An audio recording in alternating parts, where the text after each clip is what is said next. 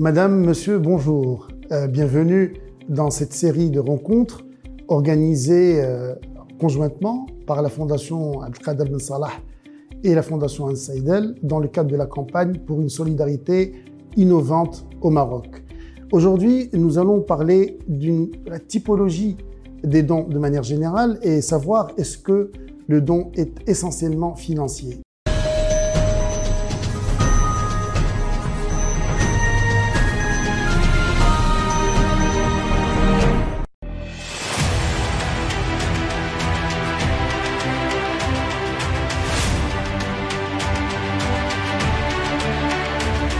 Pour en parler, aujourd'hui, euh, je reçois avec euh, grand plaisir Madame euh, Yasmina El Asri, qui est directrice générale déléguée de l'association Injaz Maghrib, qui promeut essentiellement l'entrepreneuriat auprès des jeunes. Madame El Asri, bonjour. Bonjour. Je tiens absolument à vous remercier d'avoir accepté notre invitation aujourd'hui et de partager avec nous surtout votre avis d'expert dans le domaine de la solidarité et surtout sur cette question-là. Euh, Madame Lasri, je vous inviterai d'emblée à nous présenter de manière très succincte euh, d'abord votre association, euh, ses missions et son rôle. Merci beaucoup euh, tout d'abord pour cette euh, opportunité. Donc, Injaz Maghrib est une association, euh, euh, une association de droit marocain, une association marocaine reconnue euh, d'utilité publique qui a été créée en 2007 à l'initiative du Fonds panafricain d'investissement, le MEDA. Nous appartenons à une organisation mondiale qui s'appelle Junior Achievement Worldwide, qui est une association créée à Boston en 1919, qui a donc maintenant un peu plus de 100 ans, dont la mission est euh, la formation à l'entrepreneuriat pour euh, des jeunes de 5 à 25 ans. Donc notre action se passait avant jusqu'à jusqu'à 2018 essentiellement dans les, euh, les établissements scolaires et universitaires, grâce à des conventions signées avec le ministère de l'Éducation nationale et le ministère de, l'enseignement supérieur. Euh, grâce à nos partenaires euh, du secteur privé, on arrivait à mobiliser, on mobilise toujours des conseils bénévoles cadres de ces partenaires-là, qui viennent avec nous dans les, euh, établissements scolaires universitaires pour déployer nos formations à l'entrepreneuriat. Aujourd'hui, on intervient au fait dans, les, écoles et les, universités, du primaire jusqu'à l'université, avec des programmes de formation à l'entrepreneuriat, mais également à la préparation à l'employabilité. Pour chaque niveau, au fait, le programme de formation, en plus d'une initiation à l'entrepreneuriat, vise à améliorer une situation, une compétence euh, en particulier. Pour le primaire, par exemple, ce serait euh, une initiation à tout ce qui est orientation scolaire. Euh, à partir du collège, c'est le développement des soft skills, c'est euh, la préparation à, l'employabilité, c'est euh, euh, l'initiation à l'entrepreneuriat, c'est la création effective des entreprises, etc. Puis, à partir de 2018, on a, un peu élargi le scope d'intervention de l'association pour, comprendre également ou pour, intégrer les coopératives. Et, on a commencé le pilote dans la région de Drahata Filelt avec notre, notre partenaire stratégique Managem. Aujourd'hui, on intervient avec d'autres partenaires, dont on par exemple dans la région de Lyon, et on espère mobiliser d'autres partenaires pour les autres régions euh, vu l'impact de ces programmes sur les populations et l'impact direct sur les familles. En fait. Alors, comme vous le savez, euh, le domaine de la solidarité a connu un élan important et une mobilisation d'ailleurs générale euh, inédite et je dirais même euh, exceptionnelle euh, et sans précédent. Euh, surtout durant ces deux dernières années, suite aux, différents impacts de la pandémie. Et puisque d'ailleurs aussi euh, une bonne partie des, des, couches de la société ont connu ou se sont retrouvées davantage fragilisées, et euh, il y a même certaines couches qui peut-être ne pensaient aucunement être confrontées à des situations assez difficiles et qui se sont retrouvées dans presque la précarité.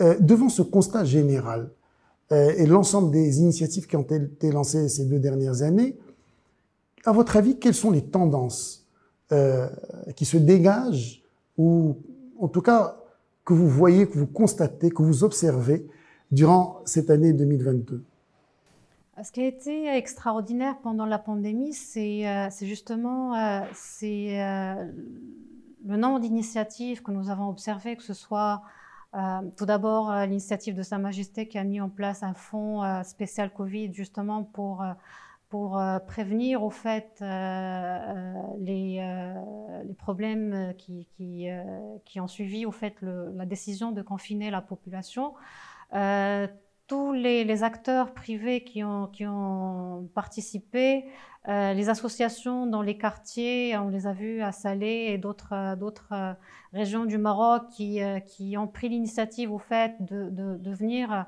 répondre aux besoins de, des, populations qui sont retrouvées sans, revenus du jour au lendemain. C'était extraordinaire. Bon, on sait que la solidarité, nous, nous l'avons en tant que Marocains dans, dans, dans nos gènes, dans notre ADN. Euh, de par notre culture, de par la religion, etc. Euh, et euh, ce qui était aussi extraordinaire pour nous en tant que Injaz, c'est que les partenaires ont continué à, nous appuyer, que ce soit financièrement ou en mobilisant des ressources humaines. Ils n'ont pas arrêté, ils n'ont pas retiré les, fonds, ils, ont, c'était extraordinaire. Malgré la, crise financière, malgré l'impact de la pandémie, les gens ont, renforcé même, ils ont continué à donner, ils ont donné plus, ils ont renforcé leur appui pour que nous, on, arrive à continuer à, appuyer les jeunes, à, renforcer les capacités des jeunes et, même ailleurs euh, pour, pour les autres populations, que ce soit les familles, les femmes, les, les chômeurs, etc. Donc c'était vraiment extraordinaire de voir cela. Et je pense que quand il y a une crise, euh, la tendance, la tendance, c'est, euh, voilà, c'est, euh, être solidaire, c'est, c'est donner ce qu'on, ce qu'on peut donner et pour que tout le monde s'en sorte dignement. Alors, beaucoup d'acteurs, notamment associatifs, parlent beaucoup de la nécessité de mobiliser des fonds, donc des dons financiers, pour pouvoir réaliser leurs projets et pouvoir les financer, bien sûr. Est-ce que, et, ceci m'amène à vous poser une question préliminaire, est-ce que euh, vous pensez que euh, le don ne peut être que réellement financier? Est-ce que c'est la seule, en tout cas, le seul moyen ou, euh, le, seul type de, solidarité dont on peut user aujourd'hui pour pouvoir subvenir aux besoins, en tout cas des bénéficiaires?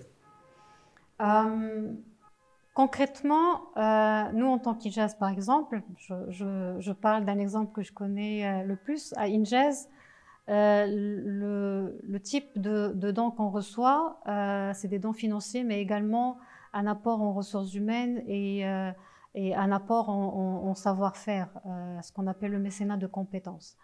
Nos partenaires, quand on signe une convention avec eux, il y a un engagement financier, mais également un engagement en, termes de mobilisation des conseils bénévoles qui nous accompagnent dans les établissements scolaires et universitaires ou même dans les, euh, dans les coopératives pour, euh, pour déployer les programmes de formation. Donc, le don ne peut pas être que financier, il peut être aussi en nature, c'est-à-dire un, appui en, savoir-faire, un appui en ressources humaines, pour nous permettre, nous, d'atteindre notre objectif. Euh, mais ce qu'il faut savoir, c'est qu'il y a quand même un coût financier derrière. Donc, quelque part, c'est également un don financier indirect. Parce que les, les, euh, les, bénévoles qui sont mobilisés le sont pendant leur temps de travail. On ne fait pas appel à eux le week-end, mais pendant la semaine, entre, entre, entre 9h et, 17h ou 18h. C'est pendant leur temps de travail. Donc, la, la, le partenaire est pas perdant si, parce qu'il y a un autre calcul qui est fait, donc personne n'est perdant dans, dans, l'équation, même si euh, ça représente également un coût pour, pour le partenaire. Vous allez me dire quelle est la contrepartie pour le partenaire. La contrepartie pour le partenaire en mobilisant un conseiller bénévole pendant son temps de travail, c'est ce qu'on appelle le SROI. Le SROI, c'est le Social Return on Investment, c'est-à-dire que euh, dans son action euh, de mobiliser dans son action sociale de mobiliser un, cadre pour aller déployer une, une action euh, sociale, il y a un retour sur investissement, un retour social sur investissement en termes d'impact. Et l'impact social qui est réalisé par le partenaire à travers le, conseil bénévole a un coût financier, a un retour, pas un coût, mais un retour financier sur l'entreprise. C'est toute la, euh, pas la stratégie, mais euh, la logique derrière la, RSE, au fait. Alors, vous avez parlé de, de mécénat de compétences, vous avez parlé également de bénévolat. Euh, puisque vous, vous mobilisez, comme vous l'avez si, si bien présenté, euh, vous, arrivez à mobiliser quand même des cadres et des cadres supérieurs, que ce soit d'organismes privés ou, publics.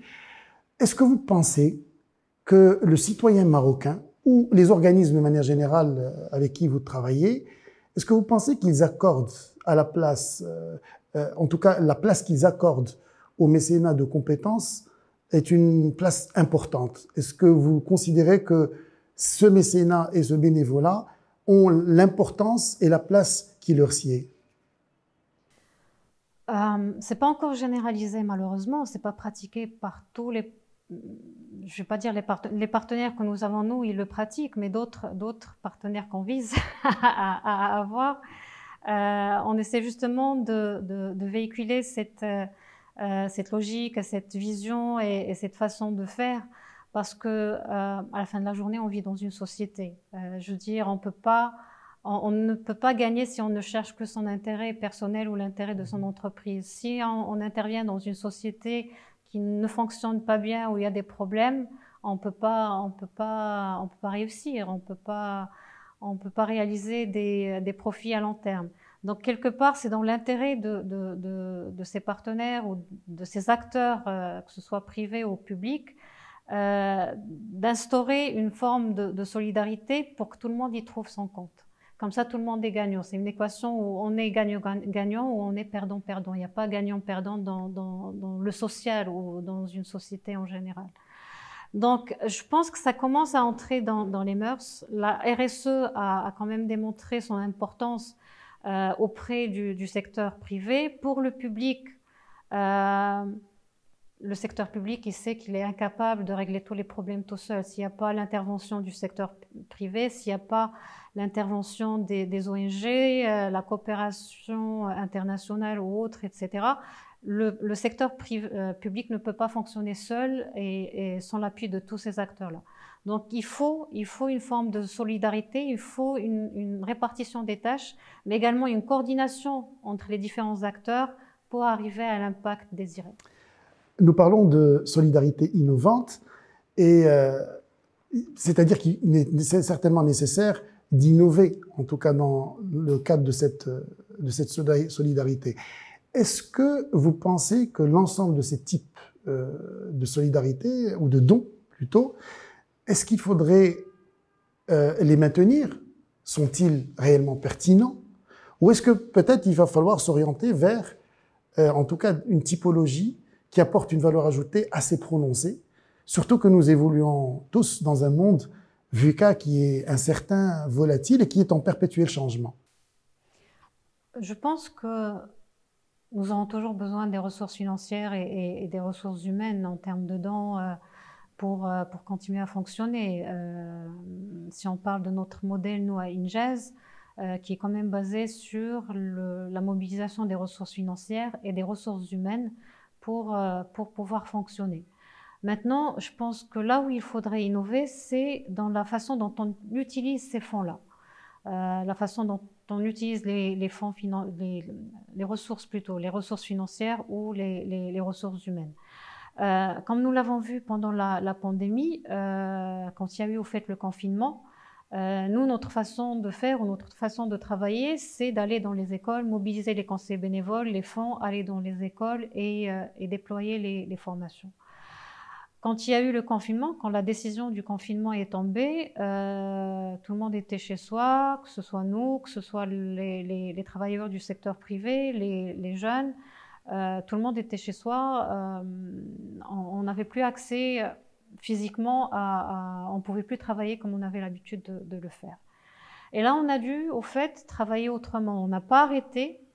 La façon dont, dont, on a répondu à cette situation, c'est qu'on a digitalisé les programmes de formation. On a mis en place, grâce à, l'aide de notre, de notre de notre partenaire fondateur, El Mada, et toute son équipe, toutes ses, filiales et, les équipes de ses filiales, avec l'aide également des équipes de Injaz l'Arab, qui est notre bureau régional de la région MENA située à Amman, on a mis en place des plateformes qui nous ont permis au fait de déployer, de reconstituer les, classes de façon virtuelle, de déployer des formations euh, digitales, de continuer à mobiliser les, euh, conseils bénévoles qui, euh, qui sont qui, étaient, qui, ont répondu présent quand on a fait appel, appel à eux pour déployer au fait les, les formations de façon virtuelle sur, sur ces plateformes-là. Donc ça, c'était une façon pour nous innovante de, procéder pour continuer au fait à, soutenir les, élèves et, les étudiants pendant, pendant une crise quand même qui avait son impact pas seulement euh, euh, sur la façon de fonctionner, mais même des fois psychologiquement et, sur la santé, euh, la santé mentale, mais également la santé physique de tout le monde, pas seulement des jeunes. Tout le monde a été impacté par, par la situation. Donc on a, on a quand même réussi pendant le deuxième semestre, parce que nous, on, intervient sur une école, sur une, année euh, académique, et pendant notre deuxième semestre, on a réussi à faire plus de 50%, que euh, d'atteindre plus de 50% de résultats que le, résultat, euh, le même résultat que le premier semestre, plus 50%. Voilà. Nous, on a la chance d'avoir un réseau quand même global où, on voit ce qui se passe. Euh, Junior Achievement existe dans plus de 100 pays euh, de par le monde, donc on voit ce qui se passe aux États-Unis, ce qui se passe en Amérique latine, ce qui se passe en Asie. En Asie, ils sont très, très développés, même en Afrique, ils sont très, euh, très développés dans, tout, ce qui est, tout ce qui est entrepreneuriat. Donc on, continue au fait à, échanger sur les, bonnes pratiques et s'entraider pour pouvoir au fait rester rester euh, à, un, niveau où on peut euh, répondre efficacement aux besoins des gens. Alors, dernière question, Madame Nasri. vous savez, on parle d'une vision 2035 et de différentes stratégies dans le cadre de la solidarité engagées par les pouvoirs publics en vue d'instaurer ou d'assurer un socle de protection sociale qui renforce la résilience, euh, qui renforce l'inclusion et qui tend surtout à, en tout cas, mettre en pratique la solidarité entre l'ensemble des citoyens ou des bénéficiaires de manière générale. Je vous poserai une question toute simple. Comment imaginez-vous euh, le Maroc solidaire ou la solidarité nationale en 2035 je pense que euh, jusqu'à maintenant, euh, à part au fait tout ce qui est solidarité, euh, RSE, institutionnalisé, public, etc., les familles s'appuient beaucoup sur la solidarité des proches, la solidarité des voisins, des associations, et c'est des initiatives qui sont volontaires, qui ne sont pas euh, qui ne sont pas garanties, qui ne sont pas structurées. Euh, c'est pas donné au fait. C'est pas c'est pas quelque chose qui est, c'est pas comme une, solidarité qui, qui, vient de l'État par exemple, qui est institutionnalisée. Il y a des lois structurées et surtout pérennes. nous, nous, ce qu'on voit au fait au niveau, au niveau social aujourd'hui, c'est vrai que Alhamdoulilah, il y a eu, il y a eu quand même des, euh, des avancées en matière de, de couverture sociale, couverture, couverture pardon, médicale, le RAMED, etc., qui a, qui a beaucoup, beaucoup appuyé les, les populations, les, les, euh, les, familles pendant la crise, notamment pendant la crise Covid. Mais, euh, mais je pense qu'à terme, d'ici 2035, je pense qu'il faut qu'on ait mis en place une couverture sociale en bonne et due forme, qui pourrait au fait rassurer le citoyen. Parce qu'aujourd'hui, le citoyen, quand il va travailler, euh, il a d'autres soucis en tête que son travail. Euh, je veux dire, les 8 heures qu'il passe en bureau, il ne les passe pas concentré sur son travail en se disant j'ai ma couverture sociale, si je me retrouve en chômage demain, j'ai mon indemnité sans problème, j'ai le minimum pour, euh, pour vivre chaque jour, etc. On n'est pas encore dans cette situation au Maroc. Et j'espère que d'ici 2035, on arrivera quand même à, dépasser tout cela, à, ce que tous les citoyens soient couverts socialement, à ce que quand on tombe malade, on, a plus peur de ne pas pouvoir subvenir aux frais médicaux que de la maladie elle-même, des fois. Vous voyez, donc euh, c'est un stress qui, s'ajoute au, stress de la maladie, euh, de la maladie elle-même.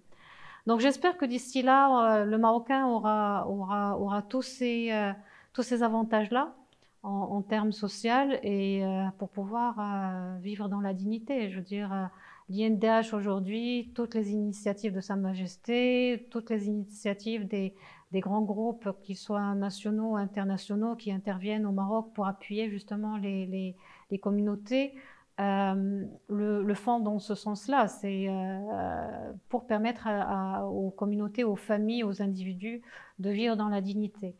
Euh, et j'espère que d'ici 2035, tout cela sera institutionnalisé et, que ce ne sera plus un souci. Madame Yasmina Lassri, merci beaucoup d'avoir accepté notre invitation et d'avoir surtout partagé avec nous votre avis d'expert. Euh, Madame, Monsieur, merci de nous avoir suivis. Euh, je, je, rappelle juste que cette rencontre avec Madame Yasmina Lasseli s'est inscrite dans le cadre d'une série de rencontres organisées conjointement entre la Fondation Abdelkader Ben Salah et la Fondation Hans Seidel, qui s'inscrivent toutes les deux, bien sûr, dans le cadre de la campagne pour une solidarité innovante au Maroc. Merci à vous tous.